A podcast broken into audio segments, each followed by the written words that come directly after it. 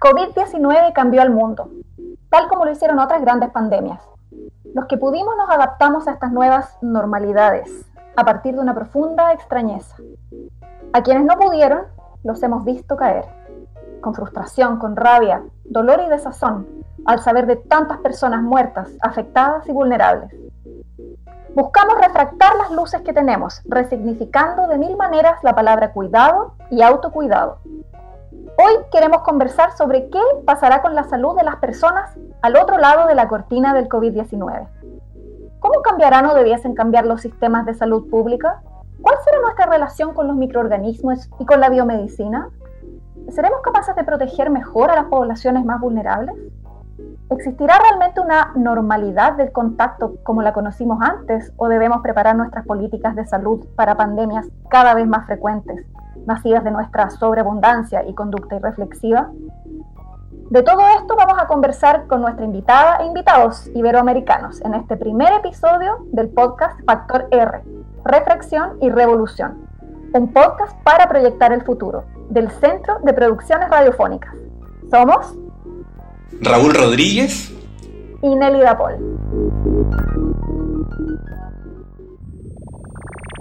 Factor R. Factor R. Refracción y revolución. Un podcast para proyectar el futuro. Nos acompaña Gloria Reagada, doctora en biología celular y molecular, viróloga de la Universidad Andrés Bello, especialista en retrovirus y directora técnica de uno de los laboratorios de diagnóstico de COVID-19 en Chile. Hola, muy buenas tardes. Muchas gracias Gloria y también nos acompaña José Félix Hoyos, médico de urgencia del Hospital General Universitario de Móstoles en Madrid, especialista en acción humanitaria y presidente de Médicos del Mundo de España y también coordinador del proyecto de hospitales COVID-19 en el país ibérico. Hola, buenas tardes. Buenas tardes. Y también nos acompaña en nuestro primer episodio José Fernando Valderrama, médico cirujano, especialista en epidemiología, salubrista, candidato a doctor en salud pública, quien durante seis años fue subdirector de enfermedades transmisibles del Ministerio de Salud de Colombia. Cordial saludo a todos. Bueno, entonces vamos a comenzar con la primera sección de eh, Factor R y esta sección se llama Aquí estamos. Aquí estamos, de las evidencias a los aprendizajes que nos deja la pandemia. ¿Qué nos deja la pandemia? ¿Qué nos deja la pandemia? Quiero partir haciéndole una pregunta a Gloria. Gloria, ¿qué sabemos del virus COVID-19 hasta ahora? ¿Cuánto se ha avanzado en la investigación sobre este virus? Bueno, primero aclarar que COVID-19 es la enfermedad que se produce por un virus que se llama SARS-CoV-2. ¿ya? Y lo que sabemos de SARS-CoV-2 hasta ahora es que eh, dio un salto, es un virus zoonótico, dio un salto entre animales y humanos, comenzó a esparcirse en humanos, se adaptó a los humanos y rápidamente eh, comenzó a circular por el mundo. Sabemos que eh, puede infectar células que están en el tracto respiratorio, pero que también puede infectar otros tipos de células. Y en ese sentido no sabemos qué va a pasar a largo plazo con otras áreas, por ejemplo, del organismo que han sido infectadas por este virus en aquellos pacientes que eh, ya lo han adquirido. ¿ya? Sabemos que dependiendo de la persona que lo reciba, y esto es de su genética y de su sistema inmune, va a desarrollar distintos síntomas que pueden llevar al COVID-19 o que pueden ser simplemente eh, dolores de cabeza o incluso ningún síntoma. El problema es que en esas personas ese virus sabemos que se sigue replicando y puede esparcirse silenciosamente a otras personas, ¿ya? Sabemos también que hay distintas variantes genéticas. Lo bueno es que estas variantes genéticas todavía las podemos detectar con los distintos kits que hay eh, a lo largo del mundo. No ha habido una variación genética que no nos permita detectar el virus en los pacientes. Y sabemos que eh, en algunas personas, lamentablemente no en todas, el virus es capaz de producir inmunidad. Lo que no sabemos es qué tan largo es el plazo de esa inmunidad y si esa inmunidad es neutralizante, es decir, si esa persona se vuelve a infectar, eh, su sistema inmune va a ser capaz de bloquear la infección o simplemente va a generar que eh, no produzca una enfermedad, pero aún así el virus siga replicando. ¿ya? Y la otra cosa importante que sabemos a este tiempo desde el inicio de la pandemia es cuando, esto es algo que ven más los clínicos, cuando un paciente llega al hospital sabemos la sintomatología que tiene y podemos saber si requiere inmediatamente irse a una unidad de cuidados intensivos o es alguien que podemos mandar para la casa. Eso es básicamente lo que sabemos. Es, es bastante, pero no es mucho todavía. Sí, no, y gracias por la síntesis también, porque esta palabra del sabemos es muy importante, es decir, qué es lo que sabemos hasta ahora, que nos da finalmente un poco lo que decía Nelly, esta idea de las evidencias que tenemos, pero también los aprendizajes que podemos sacar, a veces cuentas más alegres, otras veces no tanto, sobre lo que es finalmente el coronavirus. José Fernando, ¿qué debemos dar por aprendido hasta la fecha, sobre todo en Colombia, del sistema de salud pública para enfrentar el coronavirus? Bueno, este es uno de los temas que nos apasionan y nos ha dejado bastantes, muchas lecciones, por decirlo así, el enfrentar esta nueva pandemia. Frente a lo que hemos aprendido, en Colombia y ha sido un país que se ha destacado a nivel regional por la capacidad de gobernanza en el nivel nacional y en grandes capitales para hacer frente a todos estos diversos retos de la pandemia por SARS-CoV-2.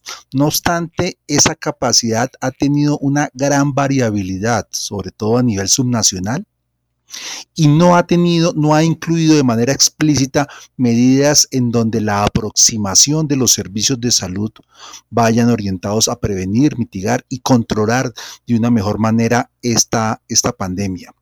Las intervenciones también han contado con poca participación ciudadana y ha puesto en evidencia, ha desnudado varias dificultades de los sistemas de salud. Colombia, al igual que los diferentes sistemas de seguridad social en salud, tiene unas coberturas de aseguramiento que alcanzan casi a la universalidad, por encima del 95%.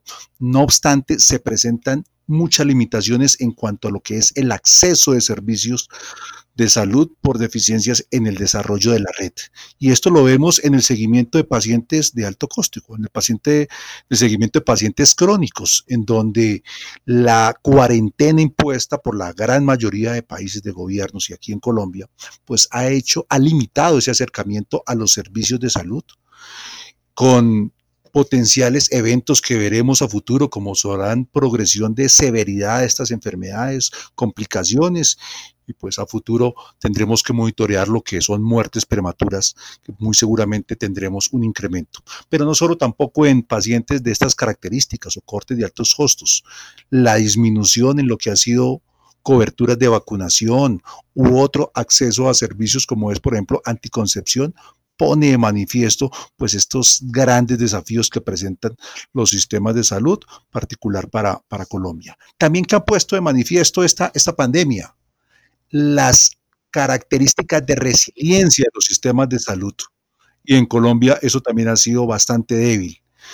Eh, si bien se han desarrollado un marco normativo importante, toda una serie de medidas, la implementación de esas medidas tiene un diferencial y te deja unas brechas bastante grandes. Las dificultades de los diferentes niveles, particularmente el nivel local para mitigar el impacto de la, de la pandemia, ha revelado diferencias no solo socioculturales, sino también en el desarrollo y de acuerdo a las características de estos municipios. Aquí en Colombia tenemos, como muchos de los países también hermanos y de la región, mecanismos para identificar, para georreferenciar y para encontrar esa población que está adscrita a una red de servicios. Sin embargo, esos grupos de interés en salud pública muchas veces, la constante ha visto interrumpida su proceso de atención por la cuarentena y demás medidas. Y también esta emergencia ha visibilizado esa necesidad de fortalecer e innovar estrategias de aproximación mucho más proactiva de los servicios de salud a la población, particularmente en aquellos más vulnerables, en población rural o en población dispersa. Es por tanto que, que esta pandemia, esta situación que nunca la hemos presentado. En las otras pandemias yo tuve la oportunidad de liderar la respuesta a lo que fue la anterior pandemia por H1N1 aquí en Colombia, pero nunca con este impacto de estas medidas que han generado un vuelco en la historia. La cuarentena de más de 140 días, que pues, fue objeto mucha gran proporción de la población a nivel mundial, ha puesto de manifiesto la necesidad de mejorar no solo cobertura, como lo inicié diciendo, sino acceso, calidad y calidez de la atención, la eficiencia, la eficacia y la efectividad de los sistemas de salud es un reto constante. Muchas gracias, José Fernando, y le damos el paso entonces a Nelly para que siga con el cierre de nuestra primera parte de Aquí estamos. Sí, un poco siguiendo este tema de, cómo la pandemia ha desnudado los problemas de los diferentes sistemas de salud, que hay, muchas similitudes, como tú bien mencionas, en, la región. José Félix, ¿qué necesidades son las más apremiantes hoy para los colectivos especialmente vulnerables, como aquellos con los que ustedes trabajan en España y en otros países, que no hayan sido atendidas por el Estado y sus sistemas de salud y su sistema laboral? Bueno, yo creo que la, lo que hemos vivido en, España, en nuestro territorio, sobre todo en algunas comunidades, en las más pobladas como Madrid y Cataluña, ha sido, eh, pues digamos, un descubrimiento de muchos de los eh, errores de cobertura de nuestro sistema de salud, que presumiblemente universal, luego en la práctica eh, deja muchos huecos.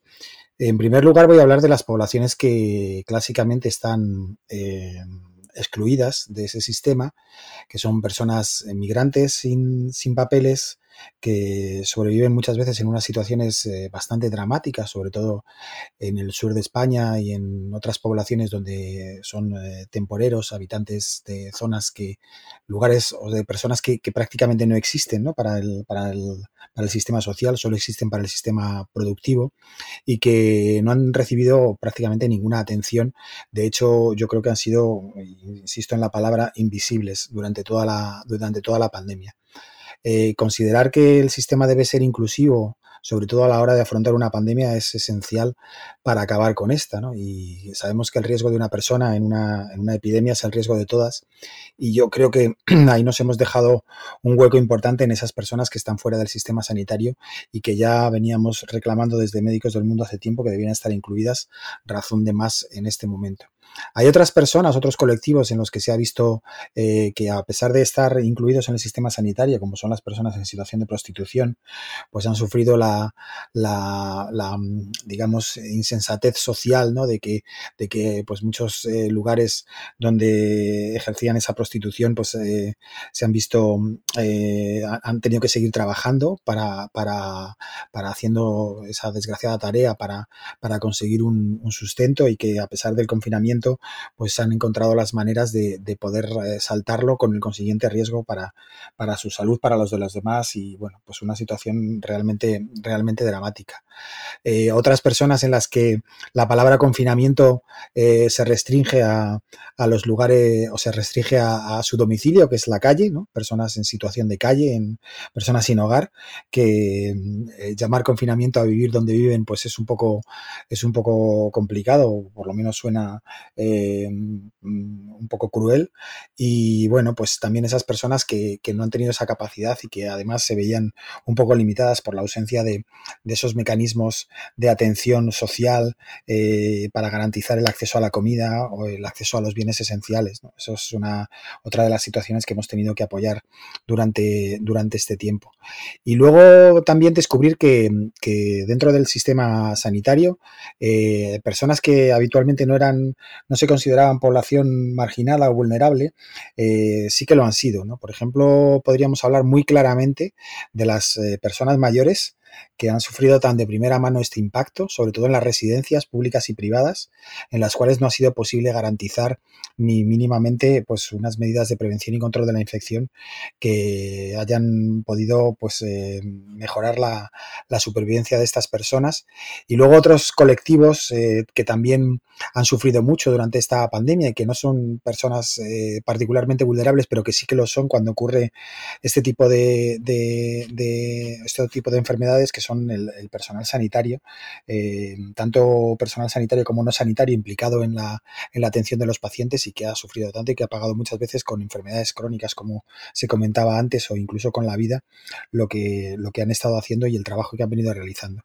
Yo creo que lo que ha destapado también eh, la pandemia es que mm, eh, es importante que se incluyan todas las personas y sobre todo en un país como, España, que no está acostumbrado a tener catástrofes naturales o conflictos de hace, de hace un tiempo o grandes eh, epidemias, ¿no? más allá de aquellas que, nos han ido avisando de que esto iba a ocurrir y que probablemente ocurra después, pues trabajar en programas de reducción de riesgo en desastres que probablemente aquí tenemos un poco abandonados e intentar incluir a esas personas que también eh, constituyen parte de nuestra población. Para nosotros ha sido sido como una especie de llamamiento a, seguir trabajando por, esos sistemas públicos de salud preferentemente basados en impuestos eh, inclusivos y que cubran a, toda la población de la misma manera y yo creo que en este caso se ha visto reflejado de una manera excepcional. José Félix, eh, justamente nuestro próximo episodio de Factor R tratará sobre las personas mayores en particular. Así es que ojalá que ustedes también lo, puedan escuchar. Muchas gracias por tu respuesta. Sí, muchas gracias. Eh, no, yo quería resaltar lo que estaba mencionando José Félix en cuanto a el impacto que está teniendo la pandemia, no solo en los más vulnerables, sino en la población general. La magnitud de esta pandemia pues tiene una connotación que ni siquiera posterior a las dos guerras mundiales vamos a tener una contracción económica y social tan fuerte. Un reciente informe de la CEPAL implica que para América, la, América Latina la, actividad económica causará, caerá por debajo del 9.1 casi hasta el 10%. Hay algunos que estiman que esto podrá verse a nivel de dos dígitos. Y el aumento del desempleo provocará un deterioro de los más importantes en la historia nunca antes vista en cuanto a lo que son niveles de pobreza y desigualdad. La tasa de desocupación regional, este mismo informe de la CEPAL nos indica que se está ubicando actualmente en un 13.5%, pero países como Colombia y otros de la región, en los más jóvenes, puede llegar hasta el 30%. Esto implica que pasaríamos de 185 millones a más de 230 millones de personas pobres, lo que representa aproximadamente un 37% de la población latinoamericana. Todo esto con un incremento del índice de Gini, o sea, este nivel de desigualdad social del 8% y lo que vamos a ver a futuro, mayores inequidades, temas de malnutrición que se está viendo ya que se ha incubado por toda la problemática de acceso, desempleo y de pobreza, pero también temas que a futuro nos dejarán unas profundas cicatrices como lo es salud mental, todo lo que son problemas y trastornos asociados a este confinamiento y lo que nos está dejando esta situación y el tema de violencias.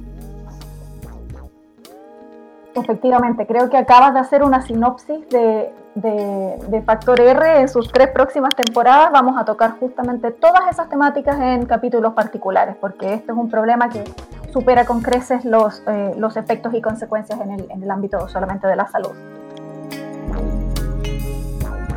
Y pasamos a la segunda etapa de nuestro episodio número uno de Factor R. Refracción y reflexión la luz de los acontecimientos choca, rebota, penetra, se quiebra, se divide, se acelera, se transforma y cambia. La energía continúa su viaje. Continúa su viaje. Continúa su viaje. Pasamos ahora a refracción y revolución con una pregunta general para los tres.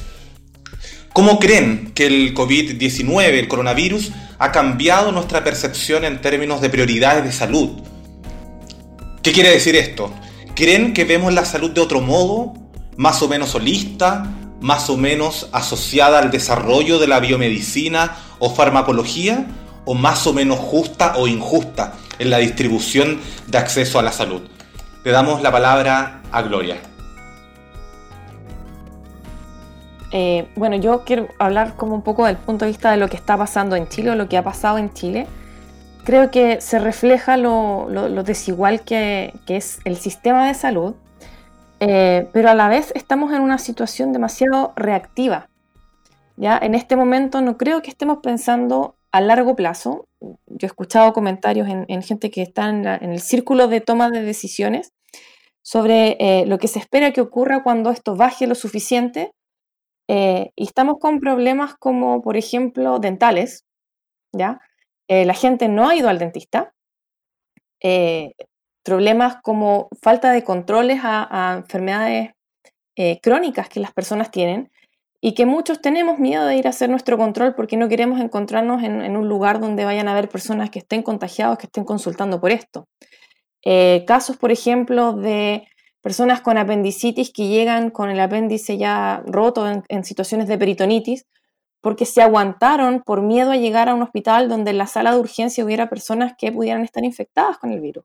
¿ya? Lo mismo en el caso de, personas con, eh, con, infarto. Entonces, eh, tenemos el problema de la salud que estamos viendo producto del virus y tenemos todo un problema basal de situaciones de salud que tenemos eh, constantemente que se están viendo retrasadas en su control.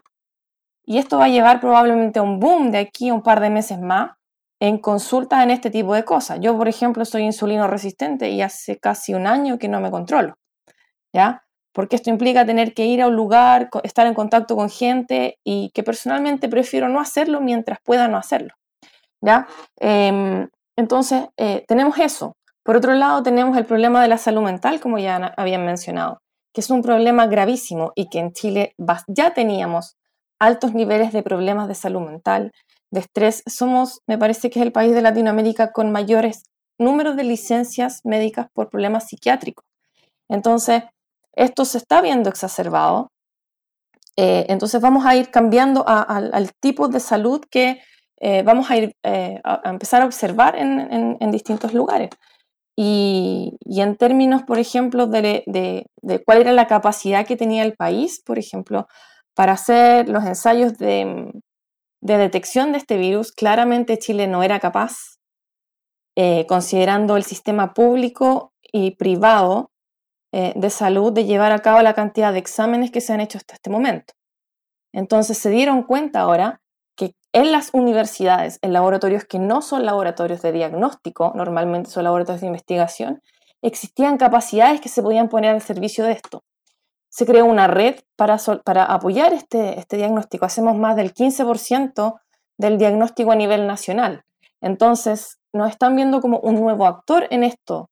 El problema es que nosotros como las universidades cerraron, dejamos de hacer investigación muchos para dedicarnos a esto. ¿Qué va a pasar con esta capacidad eh, una vez que esto se termine? Cuando ya no nos requieran.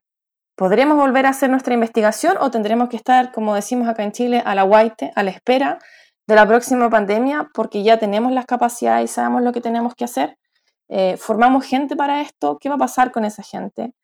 Eh, son hartas cosas que, que se vienen y que no se están conversando tan fuertemente. Particularmente en Chile tenemos situaciones políticas que nos eh, desvían de, de, pensar en esto con mayor profundidad. Tenemos un plebiscito para ver si reformamos la constitución en, dentro de las próximas semanas. Entonces, ¿Cuándo vamos a conversar de cómo vamos a afrontar la salud? Es una cosa que yo quisiera saber, eh, por lo menos acá en Chile.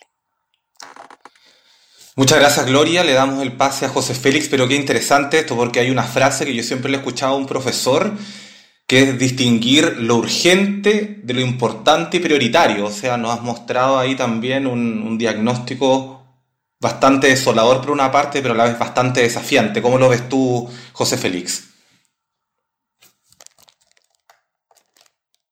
Eh, bueno, yo creo que en estas eh, circunstancias em, eh, lo primero es, la primera es la, una, una, cosa que, digamos es de, es de perogrullo, ¿no? que es que la salud es eh, muy importante y que cuando la población mundial pierde, pierde la salud, pues todo lo demás se desmorona. Y eso yo creo que es algo que probablemente en condiciones basales, si nos pasa en la vida diaria, pues tampoco eh, somos tan somos conscientes. ¿no? Y yo creo que todavía no hemos recuperado la salud y estamos viendo ya segundos picos en algunos lugares del mundo y estamos viendo cómo hay posibilidad de que esto dure más tiempo de lo esperado y de que no sabemos todavía cómo va a funcionar la vacuna. Quiere decir que hay, que hay una que hay una, una expectativa pues que, es al menos eh, preocupante, aunque es verdad que, como decía nuestra compañera, algunos mecanismos de resiliencia se han empezado a crear y cada vez son más grandes.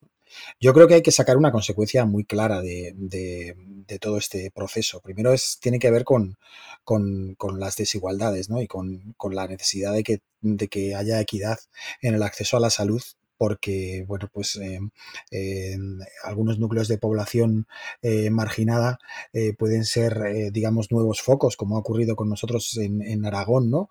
que no, no, tenían acceso y prácticamente no existen, viven en unas condiciones pésimas, ¿no? Y, yo creo que tenemos que hablar también de, de, intentar incluir en la salud esos determinantes de salud, la vivienda, la nutrición, de los que también se ha hablado indirectamente y que son tan claves para el control de las epidemias que, que quizá a veces se marginan un poco, ¿no? Y se hace una, un enfoque mucho más em, intervencionista o mucho más, em, digamos, sanitario directamente o que tiene que ver con la atención, ¿no? Con la asistencia, pero que yo creo que son, eh, como ya sabemos, muchísimo más importantes. Yo creo que a, a medio plazo eh, y con un concepto de economía de la salud tendremos que plantearnos cuál es la sostenibilidad de nuestro sistema, ¿no? Y ahí hablaré un poquito al final porque me parece que, que igual, como siempre, las crisis son oportunidades y deberíamos eh, intentar afrontar esta como una, como una oportunidad.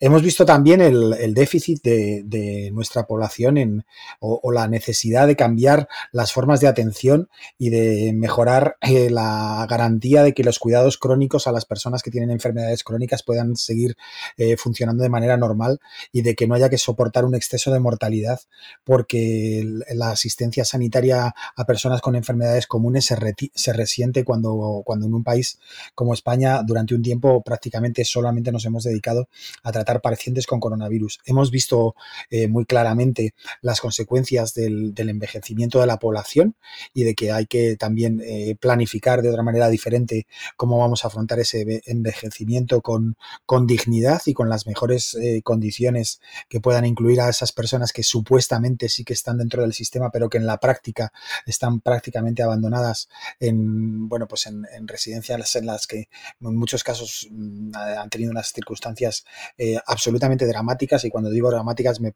refiero a, excepcionalmente dramáticas y poco, vamos, no, podría eh, describirlo.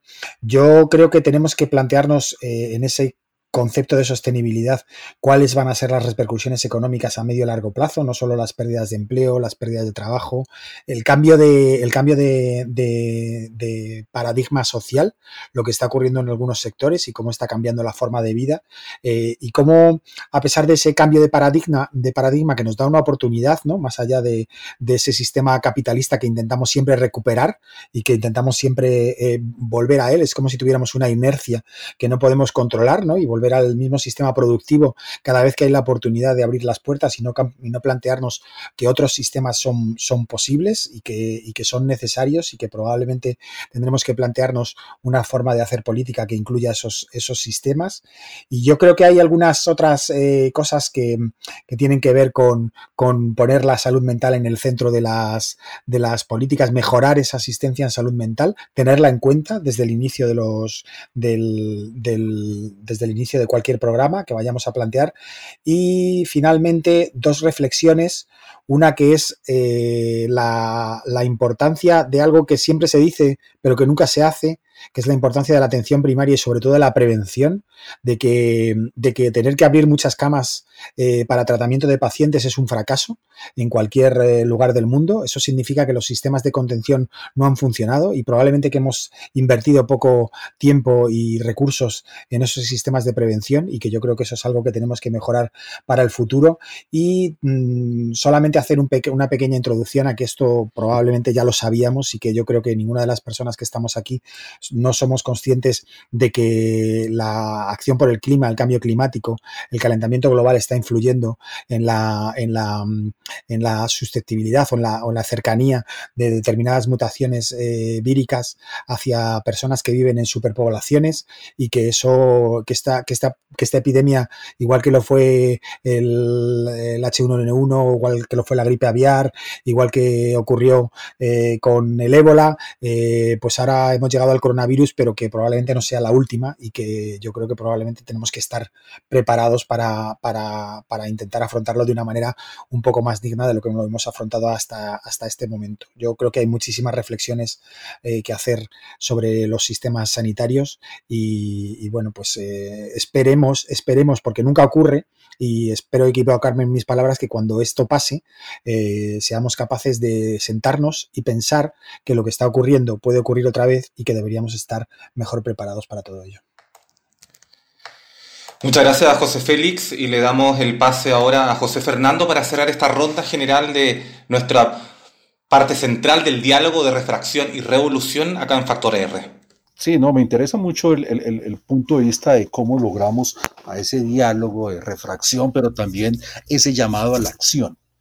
Frente a como tú iniciabas la pregunta, yo creo que hay que destacar que esta pandemia ha hecho resurgir la importancia de cómo posicionamos en agendas tanto nacionales como internacionales la generación del conocimiento, la investigación en campos particularmente de salud, de medicina, de biología. Eso lo debemos destacar.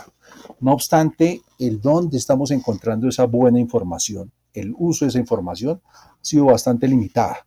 Creo que la constante en nuestros países ha sido, como lo mencionaba Gloria, posteriormente José Félix, pues unas acciones muy reactivas.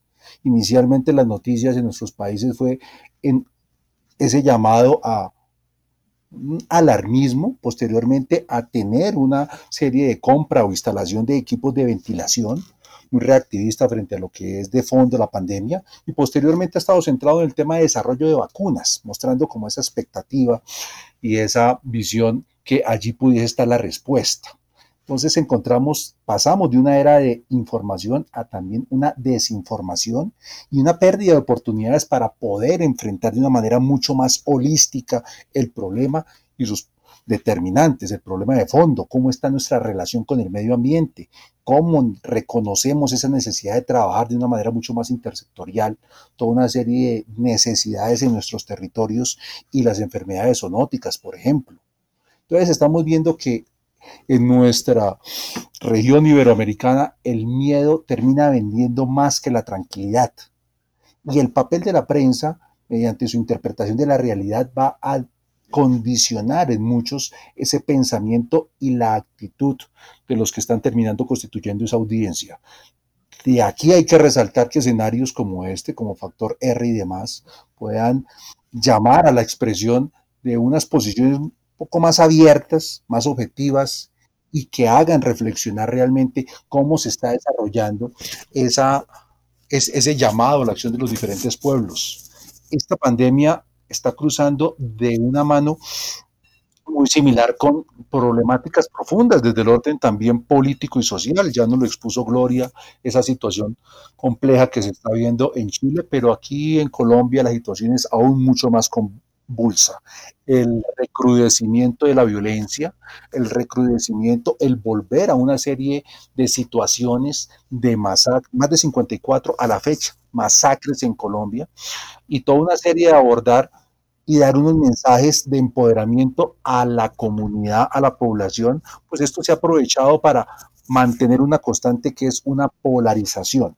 Esta pandemia fue la primera pandemia que también se eh, está teniendo la oportunidad de, de seguir con un gran impacto de redes sociales.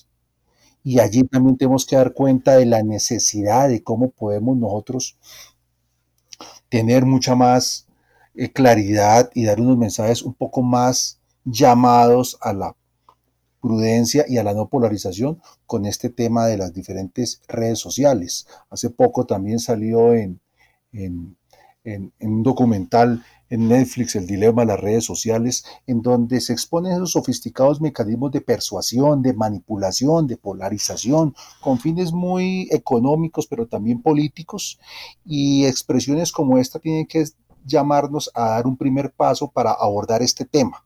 Cómo nuestros jóvenes, nuestros niños y niñas están teniendo en su día a día una gran exposición a pantallas, una gran exposición a una cantidad de información que en muchos eh, momentos puede ser es más desinformación y perdiendo la oportunidad de lograr una mayor consistencia, énfasis en la real problemática que están viviendo nuestras poblaciones en determinados territorios y hacer un llamado a una acción mucho más participativa frente a lo que va a ser estos retos en salud, particularmente en salud pública. Muchas gracias, José Fernando. Eh, quiero agarrarme de algo que ustedes tres han mencionado, que es realmente pensar el futuro, que es también por lo que estamos aquí reunidos en, este momento. El enfoque en la prevención va a ser fundamental, pero lo que yo temo, eh, concuerdo con Gloria, yo, yo temo que la pandemia nos está traumando tanto que cuando de una vez pase, no vamos a querer pensar en ella, vamos a querer tratar de olvidarla, vamos a tratar de vivir nuestras vidas eh, a concho, a full, como decimos aquí en Chile. Y resulta que esta puede que sea la primera de varias, o sea, desde 2007 que había una, una advertencia clara de la posibilidad de un salto zoonótico de un coronavirus hacia los humanos y no nos preparamos lo suficiente para ello. Entonces, en, términos de, y psicológicamente vamos a, vamos a estar sufriendo, psicológica, económicamente, etcétera, vamos a estar sufriendo tanto las consecuencias que no, no creo que la población va a querer realmente estar pensando en el coronavirus, vamos a querer olvidarlo. Pero es necesario que nos pongamos en esos escenarios futuros, ¿no es cierto? Que pensemos en la prevención, que pensemos en futuros posibles, en futuros deseables, pero también en cómo evitar los futuros indeseables. Y yo creo que uno de los muchos factores que son muy importantes en este sentido es la comunicación. Cómo desde las instituciones nos acercamos, las distintas instituciones, tanto de gobierno, las instituciones que construyen conocimiento, etcétera, no, nos acercamos a esta, a, esta, orientación, a que no nos olvidemos y aprendamos y recojamos esas experiencias. Me gustaría ahora hacerte una pregunta, Gloria, sobre este tema. Los virus no son solamente eh, entes malignos, ¿no es cierto?, que nos enferman, son mucho más que eso. Y también forman parte de nuestra evolución, incluso los tenemos metidos dentro de nuestro genoma. ¿Tú crees que nos ayudaría a empezar a socializar más este conocimiento de que sin los virus no seríamos quienes somos? Y en ese sentido estamos como muy agarrados de las metáforas bélicas, ¿no es cierto? Que es un enemigo poderoso al que hay que combatir. Pero ¿tú crees que esa, nos sirve esa, metáfora o, debiésemos tal vez promover una mirada menos antagónica hacia los virus? ¿Cómo lo ves tú? O sea, mira, como yo lo veo personalmente, nosotros no deberíamos tener una mirada antagónica hacia los virus. La verdad es que esto es parte del control natural eh, de las distintas poblaciones que habitan en el mundo. Lo que pasa es que nosotros los humanos creemos que somos los únicos y, hemos desarrollado metodologías que nos permiten sobrevivir a múltiples eh, virus, bacterias, hongos, eh, cáncer, distintos tipos de cosas que en realidad deberían habernos mantenido con un nivel adecuado de población para tener un equilibrio con la naturaleza. Ya, esa es mi opinión personal. Pero yo creo que como, como comunidad, como científicos, nosotros tenemos que aprovechar también eh, a los comunicadores de la ciencia, aprovechar eh, las redes no solamente para descargarnos y decir, oye, hace cinco años yo postulé un grant al NIH que decía, que alguien dijo en Twitter, eh, para encontrar una vacuna pantrópica contra los coronavirus y me lo rechazaron dos veces y nunca más lo pude postular y mira lo que pasó ahora, ¿ya? Sino que para ser más propositivo y hacer entender a la, a la, a la comunidad, a las personas, en un lenguaje que les llegue adecuadamente que, eh, que los virus no son tan malos, no son tan terribles. Es cierto, hay algunos que producen enfermedades, eh, pero también sabemos cómo combatirlas. Hemos podido desarrollar vacunas. A lo mejor la vacuna que se desarrolle contra este virus no va a ser tan buena, a lo mejor no va a funcionar, a lo mejor va a ser súper bueno y acabamos con este virus, ¿ya?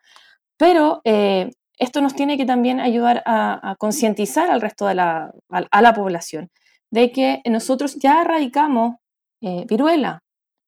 Casi logramos erradicar polio del mundo. O sea, la gente se olvida que hace 50 años atrás los niños se morían de polio, que hay, todavía queda gente que tiene consecuencias eh, en países donde ya no se ve polio de el producto de la infección de este virus, ¿ya? Eh, y que lamentablemente en otros países todavía no se logra erradicar porque no se puede llegar por la vacuna por diversos problemas de guerra o de sobrepoblación o de que existen ahora estos movimientos eh, antivacuna. O sea, si nosotros queremos como especie seguir persistiendo, tenemos que por un, por un lado ser más conscientes de nuestro efecto eh, en el planeta, pero a la vez tratar de convivir de una manera lo más racional posible. Y eso implica que en términos de enfermedades infecciosas de, de todo tipo es uso consciente de antibióticos, por ejemplo, eh, porque si no vamos a ir generando bacterias multiresistentes que nos van a ir eh, infectando y ya no vamos a tener con qué combatirla. Y nuevamente, eh, pandemia ahora, no sé, de gonorrea, supongamos, o cosas así que están volviendo y que pensamos que ya no existían. nuevos virus que pueden saltar, virus zoonótico. VIH sigue siendo un problema. VIH también es un virus zoonótico. Ébola está confinado a África, pero ¿por cuánto tiempo? Eh, vimos ahora esto que pasa con el, con el coronavirus, a lo mejor quizás otro virus va a salir después. Quizás hay, algunos de nosotros que tengamos genes que también provengan de virus y que nos ayuden a combatir esta, eh, estas infecciones. Entonces, tenemos que llegar como a un equilibrio de entender que esto no es tan terrible, que es parte de la evolución, que es algo que estamos viendo. Nosotros si estudiamos historia vemos la peste negra, eh, vemos el cólera, em, que es algo no tan eh, lejano aquí en Latinoamérica, ¿ya? Son cosas que han ido ocurriendo y como tú bien dijiste, la gente lo único que quiere es olvidarse de ellos eh, para poder vivir tranquilamente. Entonces tenemos que hacernos cargo de nuestra historia y de aquello que nosotros sabemos tenemos que concientizar a la gente que estas cosas son parte nuestra y son parte de nuestro ambiente y que tenemos maneras de controlarlas o maneras de reducir su impacto, ¿ya? Eh, como población. Si tú me preguntas a mí personalmente, yo creo que los humanos deberíamos eh, dejar que este planeta se sane a sí mismo, pero esa es mi, mi opinión, digamos, como persona que, que ve cómo no recordamos este tipo de cosas. Muchas gracias, Gloria. Y continuamos en nuestra refracción y revolución en este diálogo de Factor R. Estamos conversando con Gloria Reagada, viróloga chilena. Estamos conversando también con José Félix Hoyos, presidente de Médicos del Mundo, y José Fernando Valderrama, especialista en epidemiología de Colombia.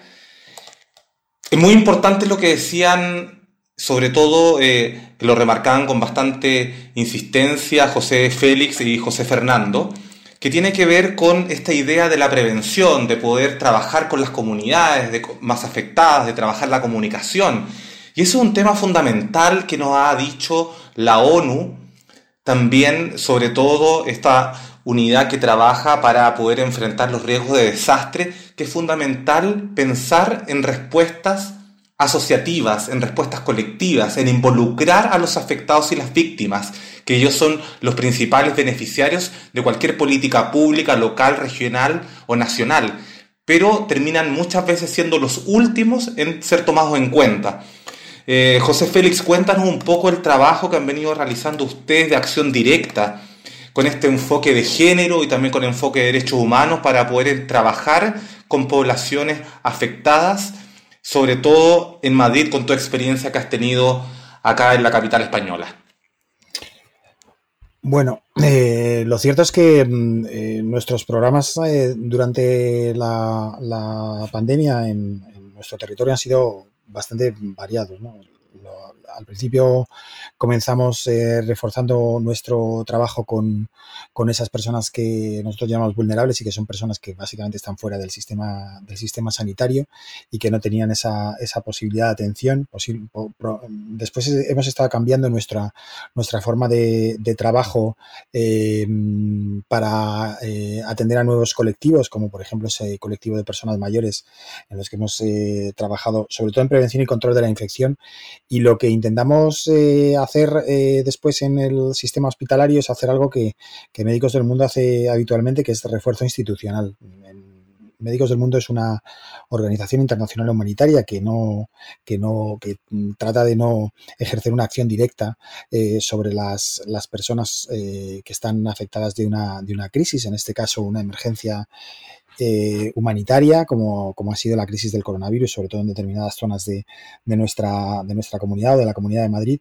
Y lo que trata de hacer siempre es poner a, disposición de las autoridades locales el conocimiento que podamos haber adquirido en, en otras epidemias. Llevamos trabajando hace 30 años en, en, prácticamente todas las, las, epidemias que ha habido, o todos los virus, fiebre amarilla, dengue, cólera, malaria, eh, ébola, eh, Marburg. quiere decir que tenemos una amplia experiencia en el enfoque epidémico. Y eso es algo que, probablemente por esa, eh, esa mm, escasa probabilidad de que haya ese tipo de, afectaciones o de, problemas en, nuestro país. ¿no? Es España es un país que, vive bastante, digamos, entre comillas, feliz, eh, a pesar de que nos quejemos y que no tenemos ese riesgo de huracanes, tifones, eh, terremotos, grandes epidemias que nos, haya, que nos haga crear esos planes de contingencia para, para defendernos y nosotros sí que teníamos la experiencia de haber trabajado con esos planes de contingencia y con ese enfoque, enfoque epidémico que al final es el mismo, lo ejerzas donde lo ejerzas.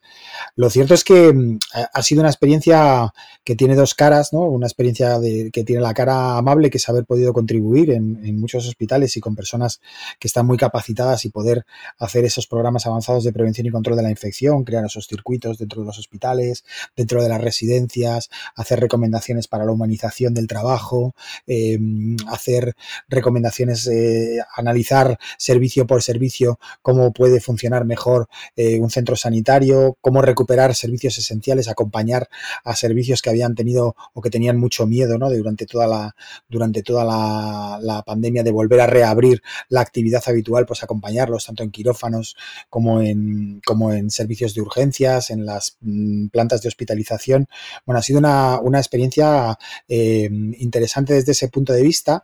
Eh, muy triste por otra parte, porque la verdad es que hemos visto una situación muy cercana, ¿no? Que, digamos que siempre a uno, a pesar de que tenga mucha experiencia como, como cooperante y como persona que ha trabajado en muchísimos contextos de, emergencias, conflictos bélicos y muchas eh, catástrofes y en, circunstancias muy difíciles, pues la verdad es que hemos vivido una situación eh, extremadamente dramática, sobre todo a finales de marzo, primeros de abril en nuestra comunidad y bueno, pues en todas las personas. Luego la, en todas las personas que, se han visto afectadas, sobre todo en el medio, en el medio hospitalario, que bueno, es difícil de describir ahora con esta perspectiva y que ahora estamos en otro pequeño brote, pero es difícil de describir pues aquello del aprovisionamiento para, para los respiradores, ¿no? que comentaba nuestro, nuestro compañero y que, y que bueno, pues que, realmente pues falló o, o, cómo no se pudo atender a las personas a tiempo en las, en las residencias, ¿no? Y hubo que lamentar eh, muertes no, no, no, esperadas, ¿no? Que, y, esa circunstancia, verla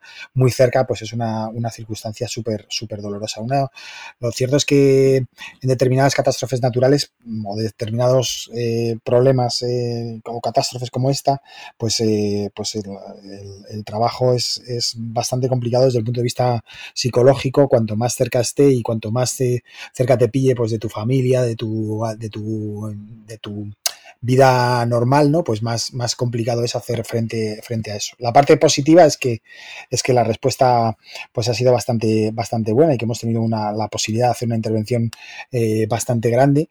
Y luego, pues, eh, pues eh, yo creo que el hecho de, de adaptar todos nuestros programas eh, en lugares donde no existe otro tipo de asistencia, aquí por lo menos teníamos garantizada una asistencia basal, aunque ni siquiera era así, ¿no? Porque ha habido muchas personas que se han visto eso que comentaba la compañera también de las apendicitis que se quedaron en su casa y algunas que no llegaron y no estaban complicadas, sino que simplemente murieron y esto es eh, difícil de, aceptar, ¿no? Aquí, que, que, haya una apendicitis que no haya podido venir al hospital porque no había espacio para atenderla eh, y porque no quería venir porque le daba miedo, pero, pero también eh, bueno, pues que, que, es una realidad que ha ocurrido y que no, que no ocurre habitualmente. ¿no?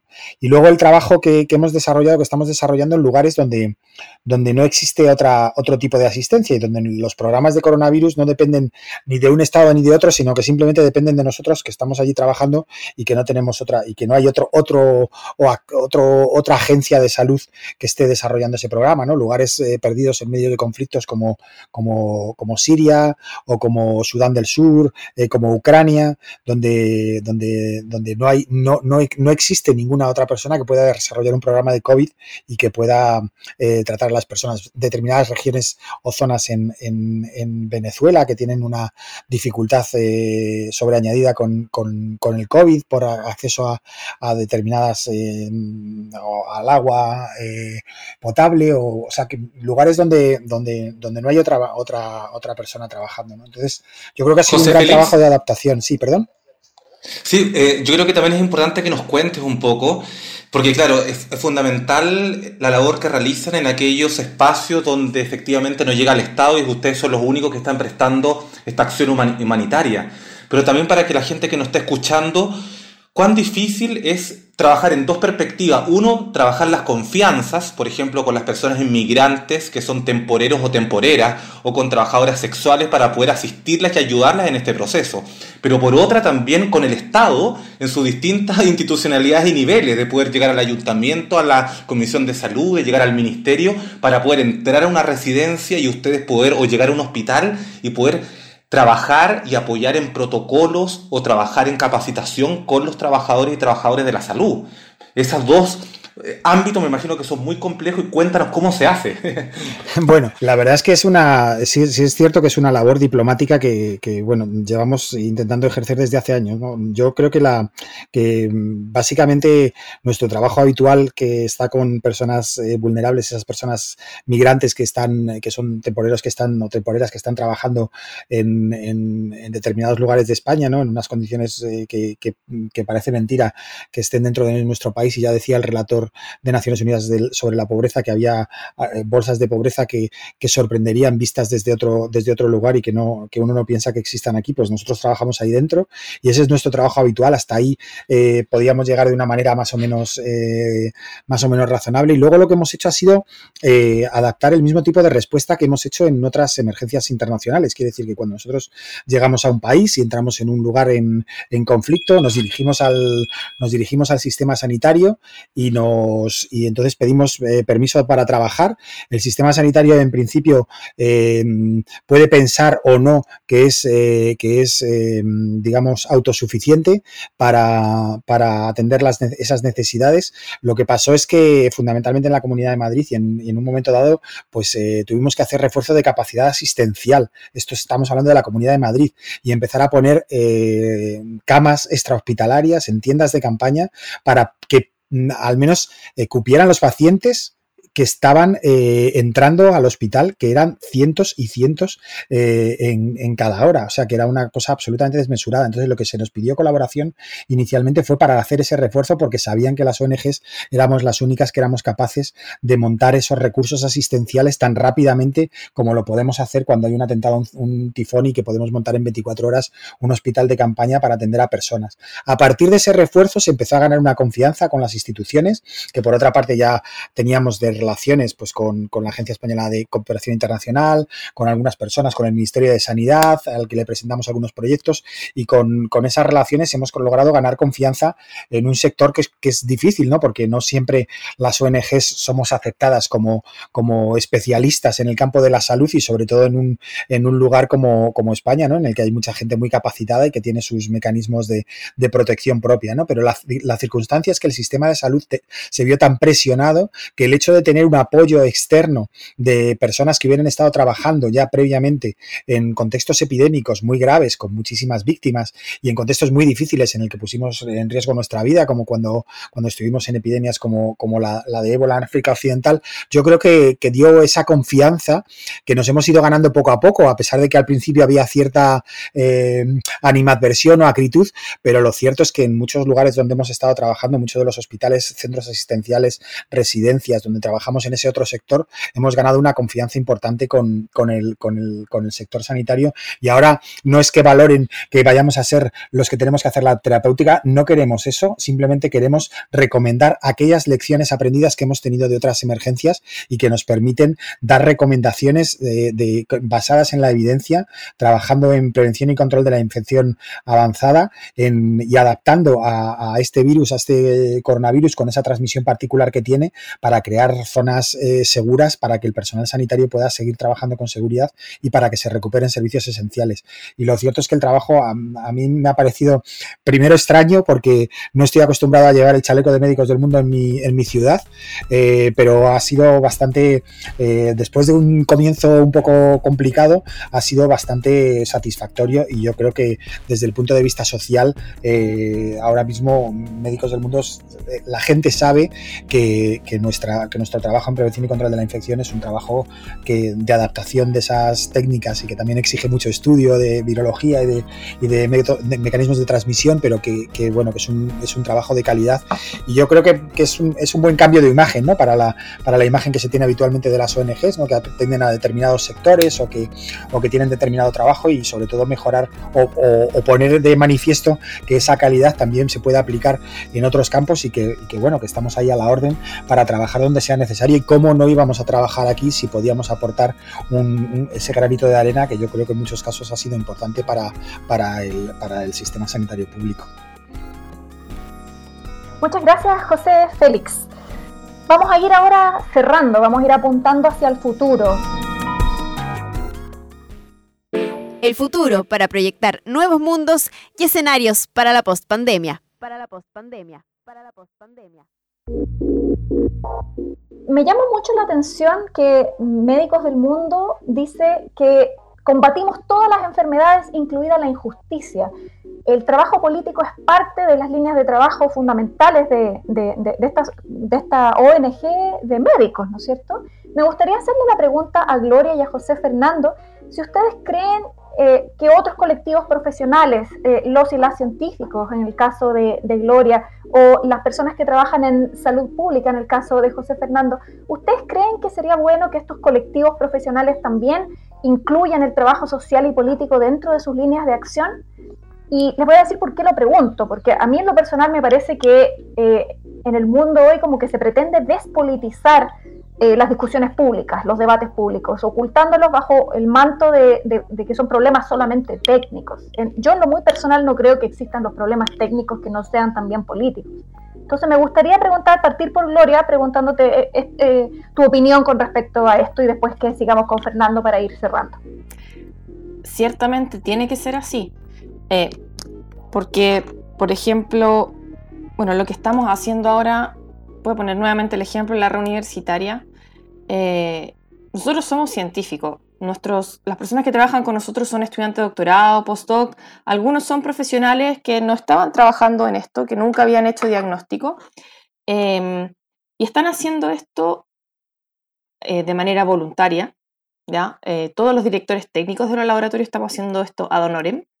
Eh, porque nos interesa apoyar eh, que esto se solucione y que la gente, esto es una cuestión bien particular, no sé si pasará en otros países, pero aquí en Chile se estaban demorando demasiado en entregarte un resultado, un examen. Entonces, y sobre todo la gente más pobre, la gente que va a los EFAM, a los centros de salud familiar, eh, que se atiende en el sistema público de salud, que tiene que llegar súper temprano a esperar. Entonces, concientizar a, a, los científicos y al personal de salud de que eh, no tienen que simplemente ir a hacer lo que tienen que hacer y esperar con zapatilla de clavo que llegue a las 5 de la tarde para irse, sino que, que, lo que nosotros hacemos sí tiene un rol social. Por mucho que yo haya hecho un doctorado, me haya ido fuera del país y me entrene en hacer cosas que a lo mejor no van a solucionar ningún problema de nadie, simplemente una curiosidad mía, el poder aportar de esta manera es tremendamente eh, llenador y para la gente que trabaja conmigo también. Entonces nosotros em, creo que eh, a lo mejor estamos partiendo con esto, pero es importante que, nos concienticemos de que todo lo que nosotros hacemos tiene un rol social y esto tenemos que eh, abrazarlo y, entenderlo como algo que es propio de todas las actividades que desarrollamos las personas eh, y que no solamente trabajamos para nosotros mismos. Gracias, Gloria. José Fernando, ¿qué opinas tú de esto? No, de acuerdo, de acuerdo con Gloria y me parece fundamental, más para lo que se nos avecina, Nelly, lo que tú estabas mencionando, lo que se proyecta y cómo las diferentes asociaciones, cómo las agregaciones, cómo los colectivos, cómo realmente la sociedad se va organizando para tener mucho más inferencia en estos ámbitos mucho más políticos y en la conformación, en la generación de políticas públicas. Aquí es donde debemos comenzar a desligar que el cuando hablamos de políticas, no estamos hablando ni de partidismos, ni estamos hablando de pequeños guetos, ni estamos hablando de corrientes, no, estamos hablando es de los bienes públicos. Y la salud es el principal bien público por el cual toda sociedad debe velar.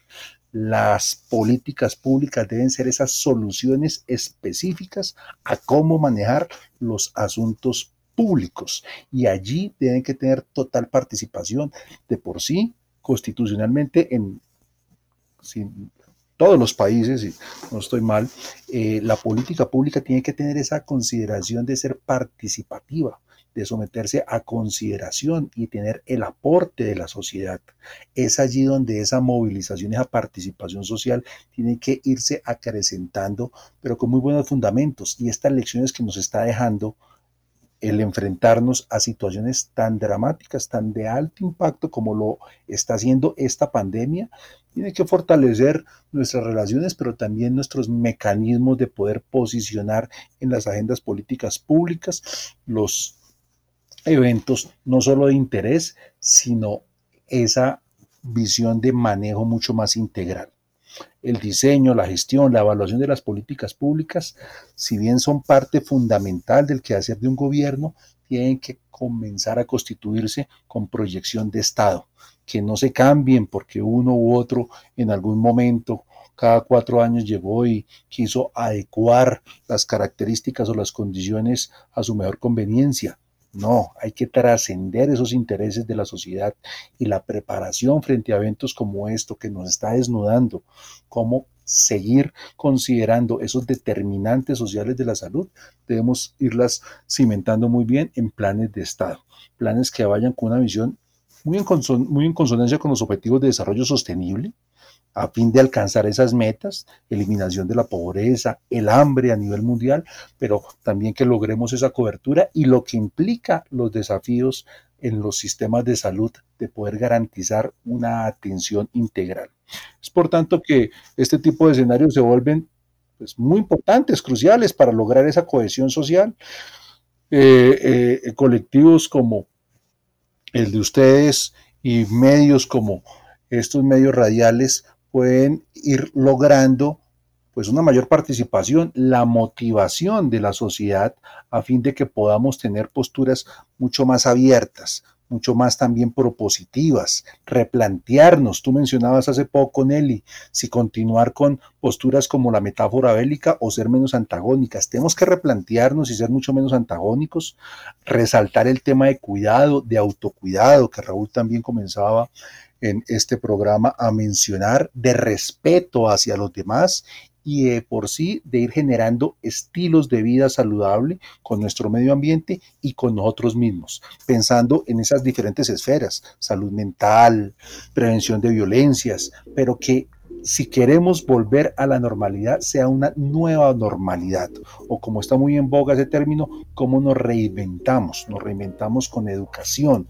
con una buena comunicación, con una cohesión social y pensando en contratos sociales que den respuesta a las necesidades de nuestros pueblos. Bueno, queremos agradecerle enormemente, un saludo muy afectuoso a Gloria, a José Fernando, a José Félix, y qué mejor forma de terminar nuestro primer episodio de salud humana y post-pandemia de Factor R con esta mirada social, con esta motivación y el compromiso que tenemos desde la virología, desde la ciencia, desde la epidemiología, desde la salud humana, para poder entender el rol que tenemos también, sobre todo con las poblaciones más afectadas a propósito del coronavirus. Muchas gracias a todos.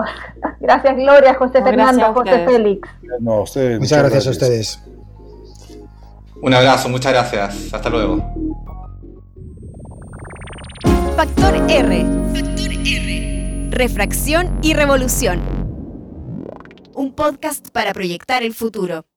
Un podcast para proyectar el futuro del Centro de Producciones Radiofónicas, con Raúl Rodríguez y Nelly Dapol. El CPR suena. Centro de Producciones Radiofónicas, buscándose en cpr.org.ar y en las plataformas de podcast.